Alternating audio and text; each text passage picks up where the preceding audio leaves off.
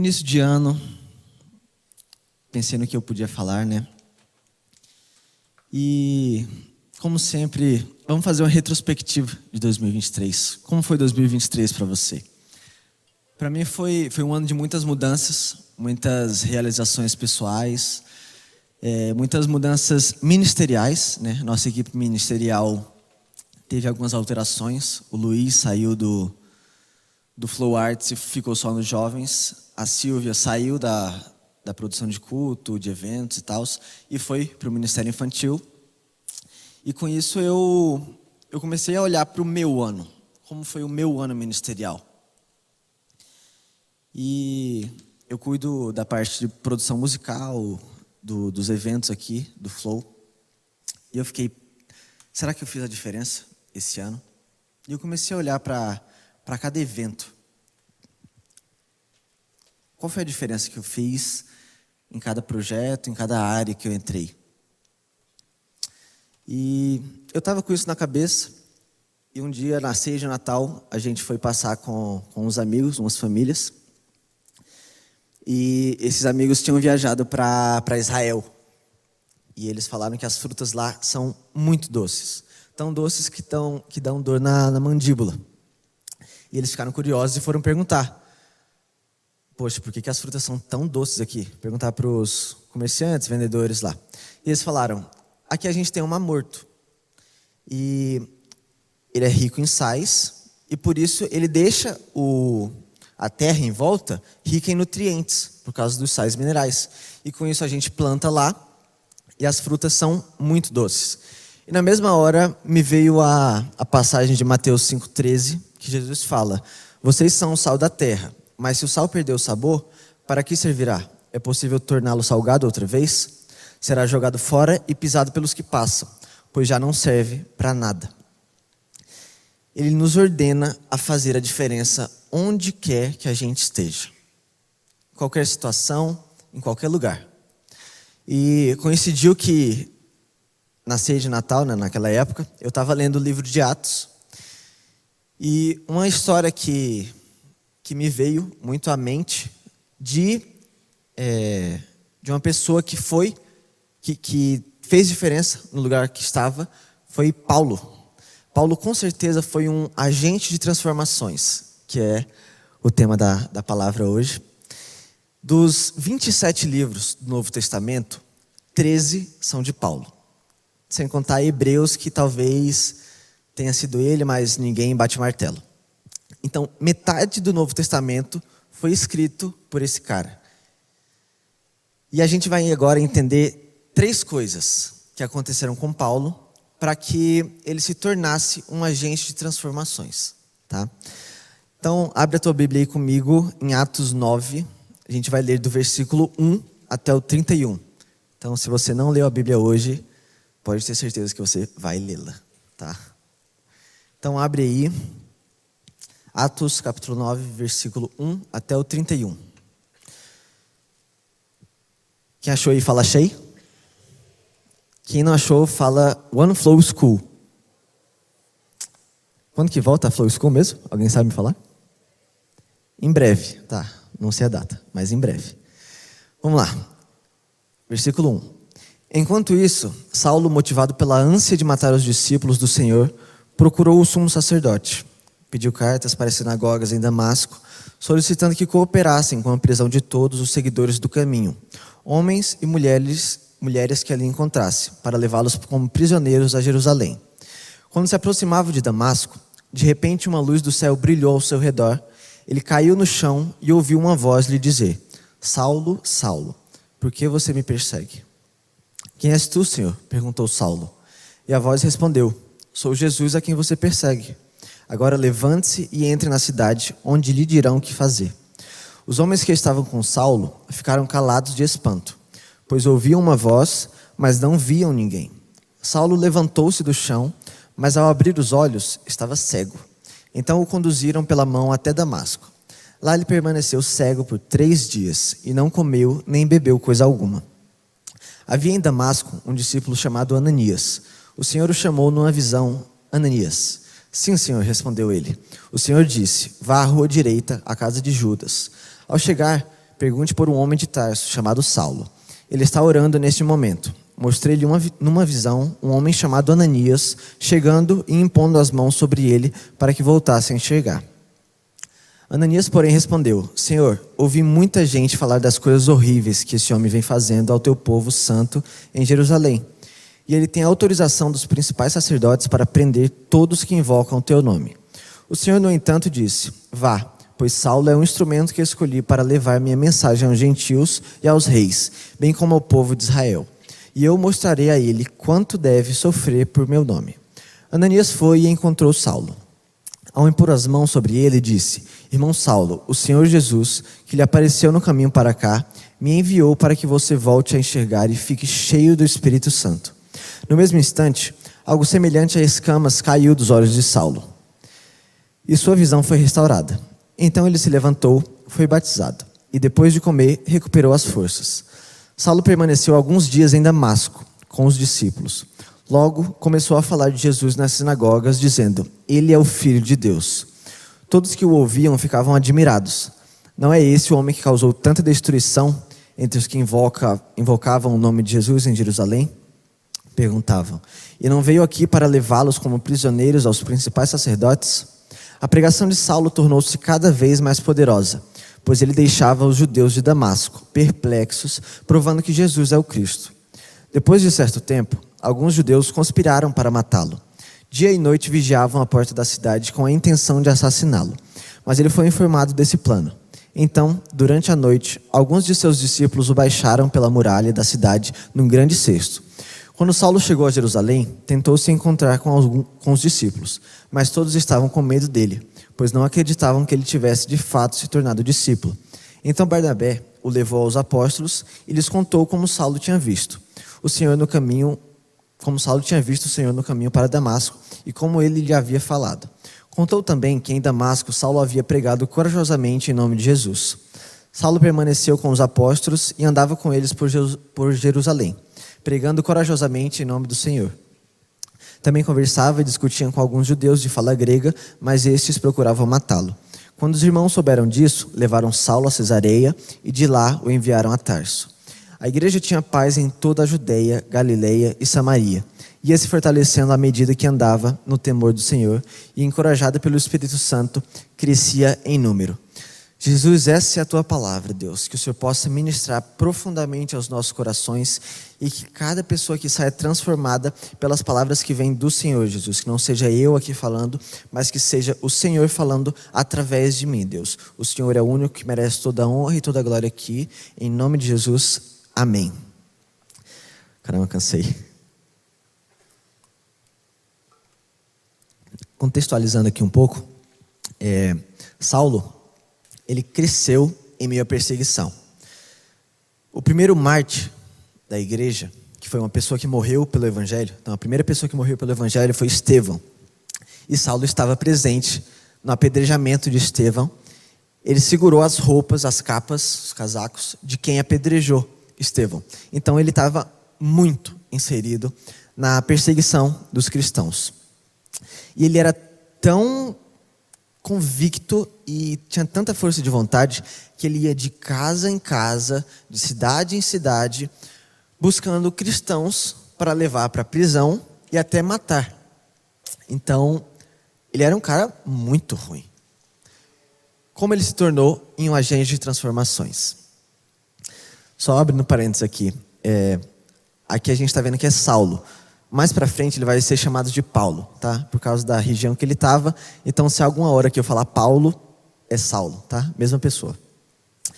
Então, a primeira coisa que aconteceu com Paulo, com Saulo, para que ele se tornasse um agente de transformações, foi deixar as escamas caírem. Se você está anotando, esse é o primeiro ponto, tá? Deixe as escamas caírem. Olha o versículo 18. No mesmo instante, algo semelhante a escamas caiu dos olhos de Saulo, e sua visão foi restaurada. Então ele se levantou e foi batizado. No início do capítulo, a gente viu que Saulo era um perseguidor ferrenho da igreja. Ele estava vindo de Jerusalém para Damasco, eram mais ou menos 220 quilômetros. São mais ou menos sete dias de viagem. Ele queria muito prender cristão. E no caminho, indo para Damasco, meio-dia, mais especificamente, Jesus se revela a ele com uma luz muito forte. Gente, o sol de meio-dia da Síria. A Síria é um lugar muito quente. Então, para uma luz ser mais forte que o sol do meio-dia, Paulo ele entendeu que aquilo ali não era normal. Tinha alguma coisa de sobrenatural. Então, Jesus começa falando: Saulo, Saulo, por que me persegues?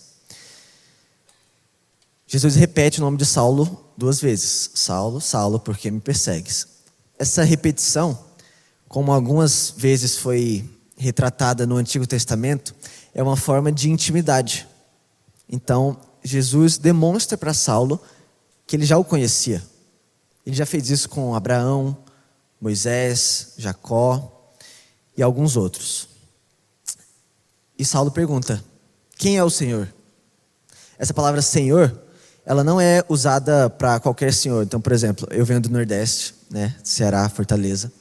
E lá, é, você sempre se trata, quando vai conversar com uma pessoa mais velha, você chama de senhor. Então, é, ah, o que o senhor quer, por exemplo, isso. Só que essa palavra senhor, no grego, ela é usada para divindade. Então, Saulo realmente reconhecia que aquilo não era natural. Aquilo era, sim, uma experiência divina. Jesus se revela falando: Eu sou a quem você persegue. Saulo era fariseu, então ele era muito zeloso com a lei do Antigo Testamento. E eu acredito que, naquele momento, dentro da cabeça de Saulo, teve um plot twist muito grande. Porque ele zelava tanto pela lei de Deus, do Antigo Testamento, só que ele entendeu: caramba, o Senhor Javé do Antigo Testamento é o mesmo Senhor Jesus do Novo Testamento. Imagina na tua cabeça. Você, toda a tua vida estava indo numa direção. E quando vê, você está errado. Você está indo exatamente ao contrário de para onde você quer ir. Então, plot twist grande, né?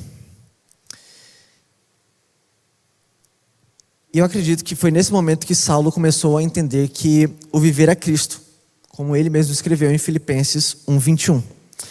Dali, Saulo segue para Damasco e ele ficou cego durante três dias. Durante esses três dias, ele não comeu e nem bebeu nada. Eu não sei se você já tentou ficar sem comer e sem beber durante algum dia, só que é, é muito difícil, tá? O máximo que eu cheguei foram dois dias sem comer, bebendo. E a, e a única coisa que vinha na minha cabeça era comer, eu quero comer, eu quero comer, tá? Então, mas tente, é, é bem legal isso. E eu acredito que esses três dias que ele ficou cego, sem comer, sem beber, em Damasco, foi para ele processar tanta informação que ele tinha tido. Essa, essa relação do Senhor do Antigo Testamento com o Senhor do Novo Testamento mexeu com a cabeça de Paulo. Em Damasco, Deus fala com Ananias, um homem, um profeta de lá, e falar com Saulo. E Ananias foi fazer três coisas com Saulo: fazer com que Saulo voltasse a ver, fazer com que Saulo fosse cheio do Espírito Santo e dizer que Deus o estava enviando aos gentios. Tem três passagens na Bíblia que falam sobre a conversão de Saulo. Essa é a, a mais detalhada. Só que as outras estão no capítulo 22 e capítulo 26 do livro de Atos também. Então, olha o versículo 17 do capítulo 26. E eu livrarei tanto de seu povo como dos gentios. Sim, eu o envio aos gentios. Naquele momento, Paulo recebeu o chamado dele. E os olhos dele são abertos. Isso tem um significado muito simbólico: escamas caírem dos olhos. Mas qual o significado? Muitas vezes existem coisas que nos impedem de enxergar o propósito que Deus tem para gente enxergar os planos dele para nossa vida, o chamado que ele tem para gente. Como orgulho, inveja, egoísmo, falta de fé, comodismo, tantas coisas. Saulo, ele tinha certeza que ele estava sendo muito zeloso com a lei do Antigo Testamento, com a lei de Deus. Mas ele descobriu que estava sendo extremamente o contrário do que ele achava. Hoje você pode pensar que está na direção certa. Não, é isso aqui que eu tenho que fazer. Só que eu estou aqui como um Ananias simbólico enviado por Deus para te ajudar a tirar as escamas dos teus olhos. Primeiro passo para a gente se tornar um agente de transformações é jogar fora tudo aquilo que nos impede de enxergar o que Deus verdadeiramente tem para a gente. Mas como que eu posso tirar as escamas dos meus olhos? Tendo um verdadeiro encontro com Jesus. A primeira coisa que aconteceu na história de Saulo, como cristão, pré-cristão ali, foi o encontro dele com Jesus. Então, antes de qualquer coisa, é assim que você vai começar a tirar as escamas dos seus olhos. Só que, olha que interessante, as pessoas que estavam com Saulo, eles viram a mesma luz que Saulo e eles ouviram a mesma voz que Saulo. Versículo 9 do capítulo 22. Os que me acompanhavam viram a luz, mas não entenderam a voz daquele que falavam comigo. Eles viram a mesma coisa que Saulo, eles ouviram a mesma coisa que Saulo, só que eles não tiveram as escamas dos olhos removidas. Aqui no, no, no âmbito espiritual. Eles não ficaram cegos que nem Paulo. Mas eles não entenderam o que Jesus estava falando. Então as escamas continuaram sim nos olhos dele. Eles não entenderam as palavras. Em, no versículo 14 do capítulo 26, Paulo ele disse que ouviu o Senhor falando com ele em hebraico. E nesse momento ele estava na Síria, no caminho para Damasco. E você pode pensar, não, Salomão, eles não entenderam porque eles não sabiam falar hebraico. Muito simples. Só que não que eles estavam vindo de Jerusalém. Então, sim, eles sabiam falar hebraico, mas mesmo assim não entenderam as palavras de Jesus. Quando eu cheguei em Curitiba, eu, eu vim fazer especificamente um curso técnico. Eu sou técnico em mecatrônica pelo Senai. E durante toda a minha infância início de juventude, eu sempre fui muito focado em dinheiro. Eu queria ser rico, queria comprar carros, casas, eletrônicos, tops. E era um foco na minha vida. E essas eram escamas, de verdade, nos meus olhos. E quando eu cheguei, eu fui. Comecei a ser mentoreado pelo Luizinho, Pastor Luiz, se você está vendo agora, reverendo. É, e uma coisa que a gente trabalhou muito foi para que essas escamas saíssem dos meus olhos porque eu só tinha olhos para o dinheiro. Eu estava vindo, estava servindo, mas estava estudando, só queria ganhar dinheiro. Quando eu terminei o meu curso técnico, humildemente falando, eu era muito bom. E eu. É, gente, tem gente que fala que sou prepotente, tá? Mas já fui, não sou mais. Mas no final eu recebi algumas propostas e uma delas era para trabalhar em uma empresa que produz cerveja. E era um valor muito considerável, principalmente para a idade que eu estava. E eu fiquei muito tentado a aceitar. Porque, como eu falei, eu estava focado muito no dinheiro. Minha vida financeira está feita a partir daquele momento. E eu fiquei pensando. É, no início eu ia ficar na parte de refrigerantes, não lá de cervejas, propriamente dito. Só que poxa, durante os cultos eu estou aqui adorando, estou servindo, eu vou ficar em outro propósito quando eu estou trabalhando. Ah, mas eu vou ficar só na parte de refrigerante, não vou fabricar cerveja nem nada. Tá, mas qual o foco da empresa? É a fabricação de cerveja.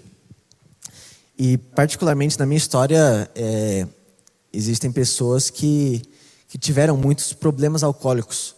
O meu avô, pai do meu pai, não foi um, um homem muito legal, porque ele bebia muito. Meu tio, quantas vezes ele chegou na, na minha casa bêbado e eu falei: não, eu não quero isso. E eu entreguei isso para Deus. Deus, eu te entrego meu trabalho, eu te entrego meu dinheiro, te entrego tudo que eu tenho, tudo que eu sou, tudo que eu sei. É tudo teu. A partir daquele momento, minha vida começou a, a mudar. Eu estava fazendo engenharia em uma faculdade muito boa. Deus me pediu para trancar, sair da faculdade e começar teologia. Comecei, comecei a trabalhar na PIB, recebi o meu chamado de verdade e eu não me arrependo um segundo dessa decisão que eu fiz. Não foi fácil, não foi da noite para o dia, muito pelo contrário, foi muito difícil e demorou meses, até anos. Só que valeu muito a pena. E a segunda coisa que eu entendo que é necessário para que a gente se torne agentes de transformações é tomar iniciativa. Não foi difícil, mas eu tomei uma iniciativa de entregar tudo a Deus. Olha no, a partir do versículo 18, da parte B. Então ele se levantou, foi batizado e depois de comer, recuperou as forças. Saulo permaneceu alguns dias em Damasco com os discípulos. Logo começou a falar de Jesus nas sinagogas, dizendo: Ele é o filho de Deus. Logo depois de Saulo ter as escamas retiradas dos olhos dele, ele não fez nada além de se levantar. Ele estava três dias sem comer e sem beber. Ele foi se batizar. Ele tomou a iniciativa porque ele sabia: eu não posso ser o mesmo depois desse encontro. Eu tenho que fazer alguma coisa. E a primeira iniciativa que ele teve foi se batizar. Levanta a mão aí quem não é batizado. Só quem não é. Tá. Hashtag fica a dica. Tá bom? Primeira iniciativa que Paulo teve foi se batizar. Parece uma atitude muito simples. Ele foi e se batizou. Né? Aqui na nossa igreja você tem um período de discipulado, algumas semanas. Depois vem no batistério e se batiza reconhecendo que Jesus é o seu único suficiente Salvador. Tranquilo, beleza. Só que para Paulo, Saulo, tinha um significado muito mais profundo. Olha o que está escrito em Mateus 28, 19. Isso Jesus falando. Portanto, vão e façam discípulos de todas as nações, batizando-os em nome do Pai, do Filho e do Espírito Santo. Até agora, Paulo só acreditava no Deus Pai que era o Senhor Javé do Antigo Testamento. Ele se batizou em nome do Deus Pai, mas também do Deus Filho, o Senhor Jesus, que tinha se revelado a ele agora há pouco. E terceiro, do Espírito Santo. Olha o versículo 17. Ananias foi e encontrou Saulo. Ao impor as mãos sobre ele, disse: Irmão Saulo, o Senhor Jesus, que lhe apareceu no caminho para cá, me enviou para que você volte a enxergar e fique cheio do Espírito Santo. Quando Saulo se batizou, ele estava querendo mostrar para todo mundo: eu acredito que Jesus é o Filho. E por isso eu mostro para todos vocês fazendo esse ato público de profissão de fé. Ele queria mostrar para todo mundo. Se batizou.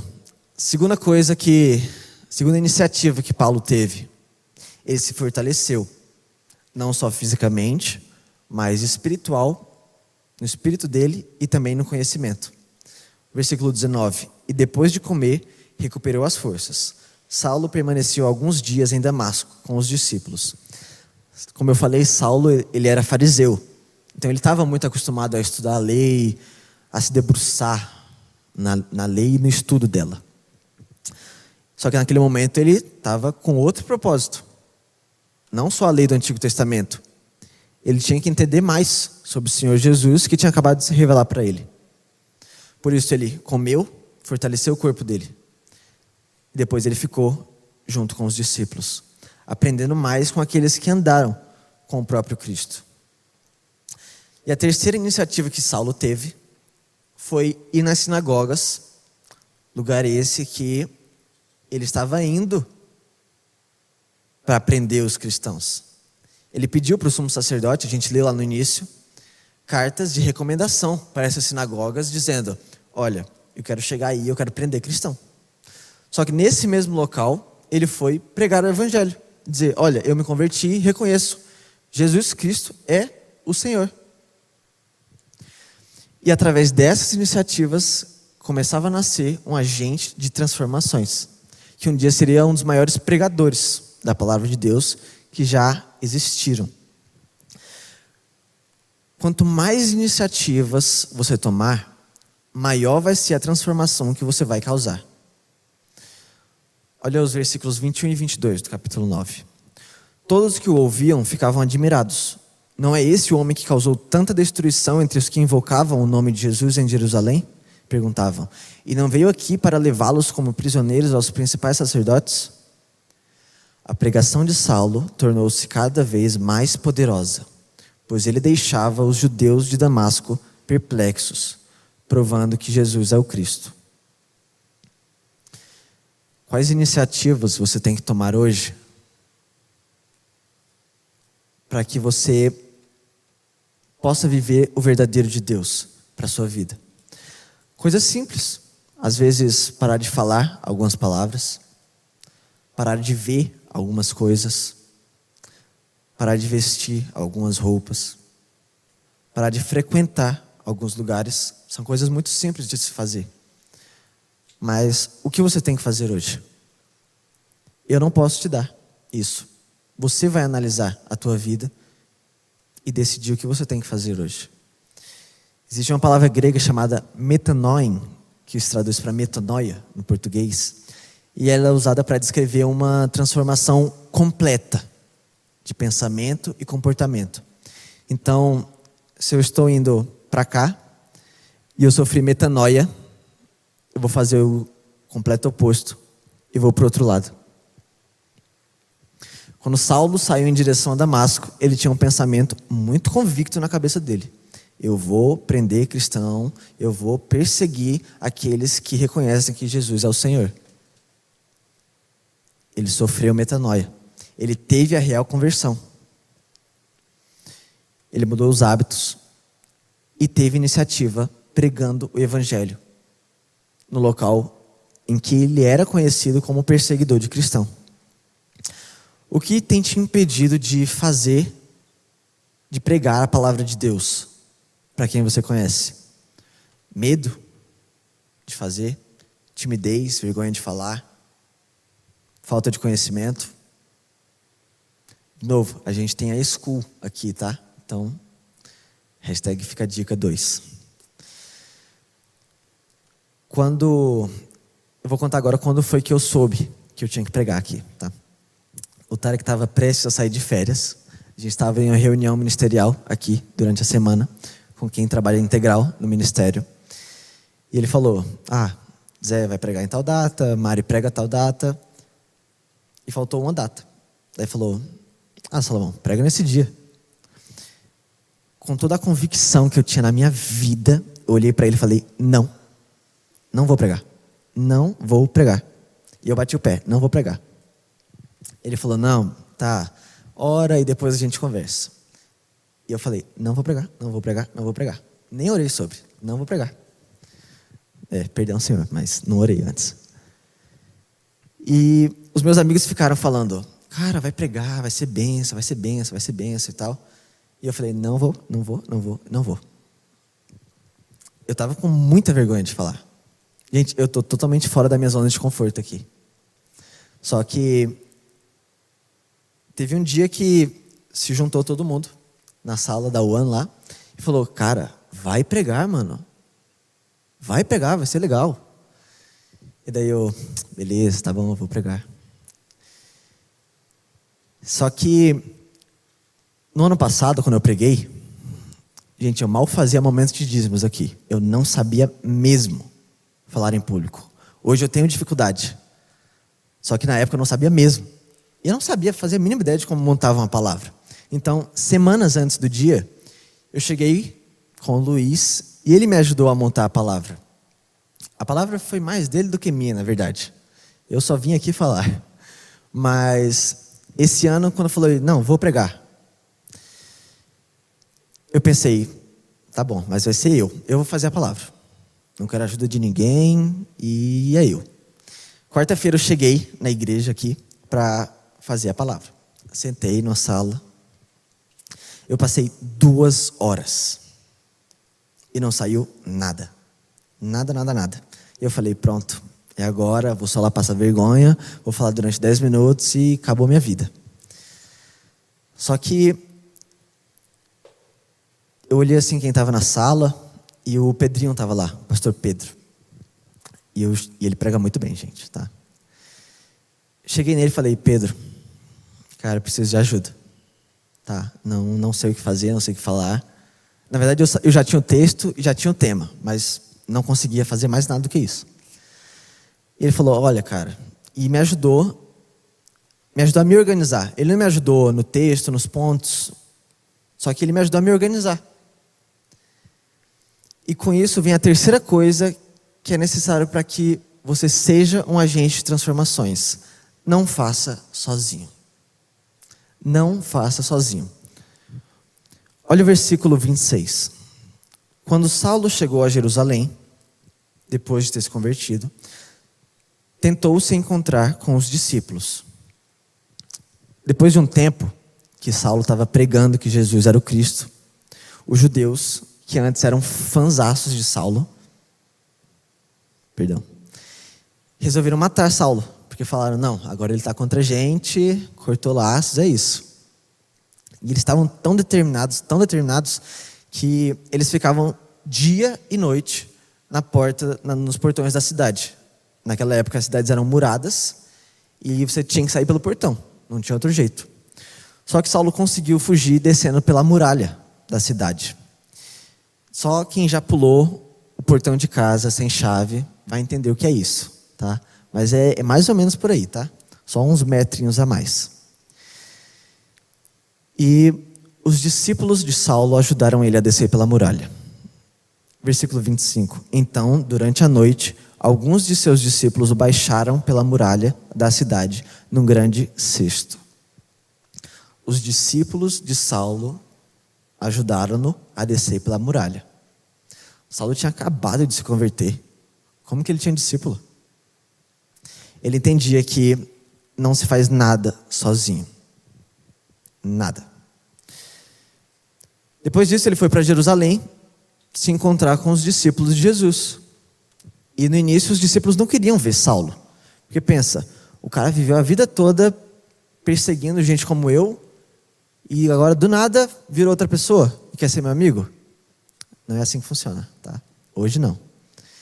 Só que existia um cara chamado Barnabé, que ele era um profeta e professor na igreja em Antioquia, que era uma cidade perto lá de onde eles estavam. E ele falou: Olha, não, é verdade. Saulo se converteu, ele teve um verdadeiro encontro com Jesus, falou sobre a conversão de Saulo, falou que ele pregava em Damasco dizendo que Jesus era o Senhor e falou: "Não, podem, podem chegar perto dele". E aí sim, os discípulos acolheram Saulo. E Saulo ficou com eles, não sozinho, pregando em Jerusalém. Versículo 28. Saulo permaneceu com os apóstolos e andava com eles por Jerusalém, pregando corajosamente em nome do Senhor. Saulo tinha três pessoas, três tipos de pessoa perto dele os discípulos de Jesus, que eram como mentores para ele. Ele estava aprendendo. Tinha Barnabé, que era um irmão de caminhada, e tinha os discípulos de Saulo. O nome muito icônico de um discípulo de Saulo é Timóteo. Você lê mais para frente, vai aparecer o nome dele algumas vezes. Todo mundo precisa de um discípulo de Jesus para ser mentor de um Barnabé e de um Timóteo para discipular. Você tem tentado fazer tudo sozinho? É, eu não sei se o teclado está liberado aqui, mas eu queria mostrar uma, uma paradinha para aí. Não está liberado. Tá. Eu ia fazer uma ilustração. Ô Marlon. Marlon? Marlon.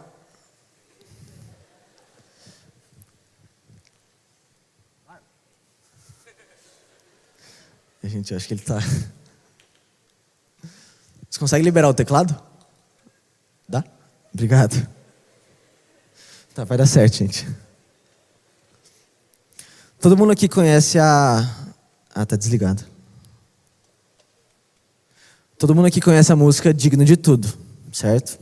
Não vou cantar aqui, tá? Não sou cantor. Só que você sozinho, você pode fazer um pouco de diferença. Presta atenção. Uma nota de cada vez, tá? Uma pessoa simbolizando.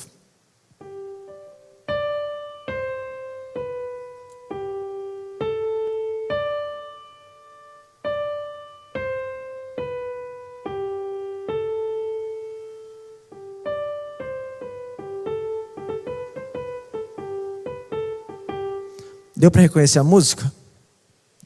Deu. Imagina se o louvor fosse só assim. Essa nota faz diferença no ambiente. Só que nem perto do que ela poderia fazer. Agora eu vou acrescentar uma nota só a mais. Duas de cada vez.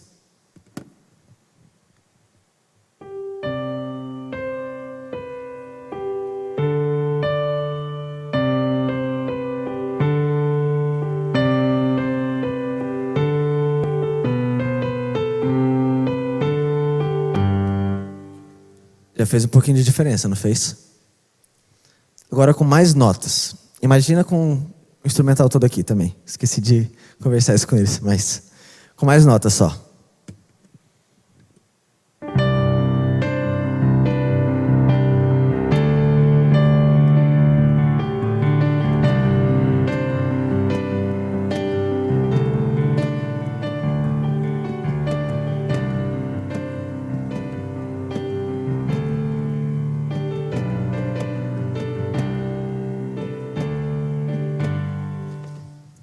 Bastante diferença, não fez?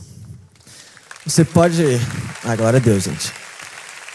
Você pode fazer diferença sozinho, mas não vai ser nem perto do que você poderia fazer com outras pessoas.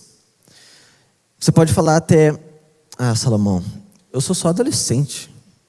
Eu só vou para a escola, jogo, assisto. Eu não sei o que as meninas fazem, gente. Sei lá, se maqueiam, conversam, não sei. Mas não tenho muita coisa assim para fazer. Deixa eu te contar um segredinho aqui. Todo mundo aqui está na escola, ou pelo menos deveria estar, né? Bem ou mal, estão na escola. E alguns no início da faculdade. A sua escola barra faculdade está lotada de gente que não conhece Jesus. Lotada. Certeza que não tem mais nada para fazer? Salomão, mas eu sou o único crente na minha escola. Como que eu vou pregar o evangelho sozinho? Não dá, pô. Saulo foi na sinagoga, que era um local que ele era muito conhecido, como o extremo oposto do que ele foi fazer lá. E ele estava sozinho lá. A Bíblia não fala de nenhum discípulo junto de Saulo na sinagoga. Saulo estava sozinho. Você precisa sim de pessoas com quem compartilhar, com quem perguntar dúvidas, com quem te ajude. Só que isso não pode ser um impedimento para que você não avance, não pregue o evangelho. E sabe onde é que você vai encontrar essas pessoas? Agora, levanta a mão quem não está em célula. Beleza. Líderes de célula já olhem aí, tá, ó. Porque é lá que você vai encontrar gente. Lá você vai encontrar gente que te mentorie, gente para caminhar junto e até pessoas para você discipular. Gente, a gente do, do, ministério aqui que trabalha integral, a gente faz muita entrevista de, de discipulado. E desde que começou o draft na school, que é os adolescentes discipulando adolescentes, e a gente fala, ó, tem tantos nomes, tem que ter alguém para discipular. Gente, os, os batismos só aumentaram. Então, vamos correr, né? Vamos discipular gente também. Tá, mas voltando aqui. É, nesse último ano, eu me quebrei bastante, porque tinha muita coisa. Como eu falei, eu cuido da produção musical de alguns eventos. Quem estava aqui no Wave e no Thankful e gostou do louvor, tá? Levanta a mão só quem gostou do louvor. Tá, beleza. Legal. Eu fui um dos responsáveis por fazer o louvor aqui também. Só que. É, lembra que eu falei que tinha gente que me chamava de prepotente? Pois é, também disso, porque eu tenho um jeito de fazer as coisas. E eu quero que seja o melhor possível. O melhor que eu consiga tem que ser daquele jeito.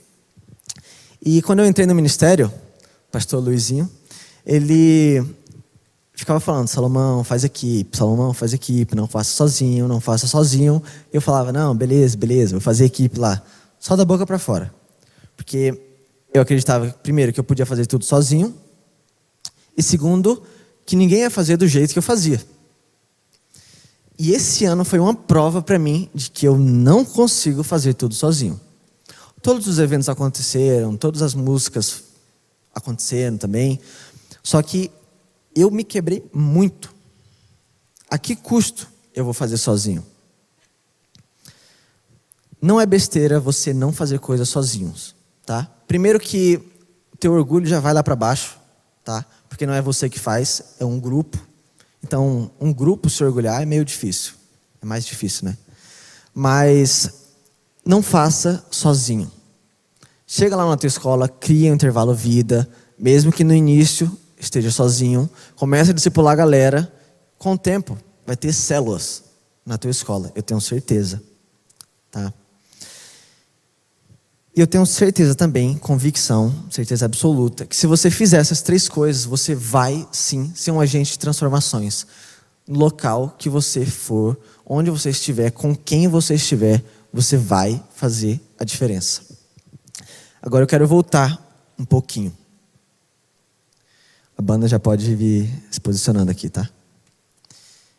Gente, muito legal falar isso, porque eu sou sempre a banda que vem se posicionar. Mas, isso aí. É, eu quero falar agora com quem já teve um encontro de verdade com Jesus Cristo. Você já teve a, a sua revelação, já entendeu que Jesus é o Senhor. Não é crise mais isso para você. Só que ainda tem algumas escamas nos teus olhos que você identificou hoje. Ou se você não identificou o que são as escamas, você pelo menos sabe que tem escamas. Todos nós temos alguma coisa que nos atrapalha de enxergar o propósito que Deus tem para a nossa vida. E se você é uma dessas pessoas que entendeu que tem escamas nos olhos, eu queria te convidar a ficar em pé para a gente orar junto. Caso você não tenha percebido, desde o início eu estou em pé aqui. Porque antes de Deus falar com você, Ele falou comigo. E Ele me mostrou algumas escamas que eu tenho nos olhos. E eu preciso deixar cair. Porque senão eu não ia alcançar e chegar no propósito que Deus tem para minha vida. Então, se você está aqui e entendeu, eu tenho escamas que eu preciso deixar aí. Eu preciso jogar fora isso. Porque estão me impedindo de enxergar o que Deus tem para mim de verdade. Se Deus falou contigo nesse momento, queria te convidar a ficar de pé. Se você tem alguém perto de você que está em pé, muito provavelmente tem, é, aponta a mão para essa pessoa, coloca a mão no ombro assim, vamos orar. Jesus, como o Senhor é maravilhoso, Deus. A tua presença é, é real aqui nesse lugar, Jesus. Eu te agradeço por cada pessoa que está aqui. Mas nesse momento agora, nós queremos te entregar tudo aquilo que tem nos atrapalhado de enxergar e de vivenciar o que o Senhor tem separado para a gente. Nos dá revelação do que tem nos atrapalhado, Jesus. Nós não queremos que nada fique no meio entre nós e o Senhor Jesus. Nós queremos ter total, Jesus, convicção total liberdade de seguir livres para o propósito que o Senhor tem para a nossa vida. Nós te entregamos tudo, Jesus. Tudo que temos, tudo que somos, tudo que sabemos, tudo é teu. Que o Senhor deixe em nós somente aquilo que te agrada, Deus. E que tudo seja para a tua honra e para a tua glória. Em teu nome. Amém. Agora eu quero falar com quem ainda não teve esse encontro com Jesus. Não senta, continua de pé. Mas esse Jesus que se revelou a Saulo no caminho de Damasco, ele veio, filho de Deus, o único filho de Deus, ele viveu sem pecado e ele morreu pelo meu, pelo seu, pelo nosso pecado. E ele abriu o caminho para a vida eterna, para o paraíso. Eu gosto muito de uma ilustração que é o seguinte: é como se você estivesse em uma ilha deserta você por si só não pode fazer nada. Mas alguém envia um helicóptero para essa ilha. Deus envia Jesus. E esse helicóptero chega na ilha, só que ele não consegue aterrissar. Então ele joga uma escada para que você possa subir e ser salvo. Jesus vem e ele joga a escada. Ele morre pelo meu e pelo seu pecado. Só que você precisa escolher subir a escada. Você precisa escolher, decidir por Jesus.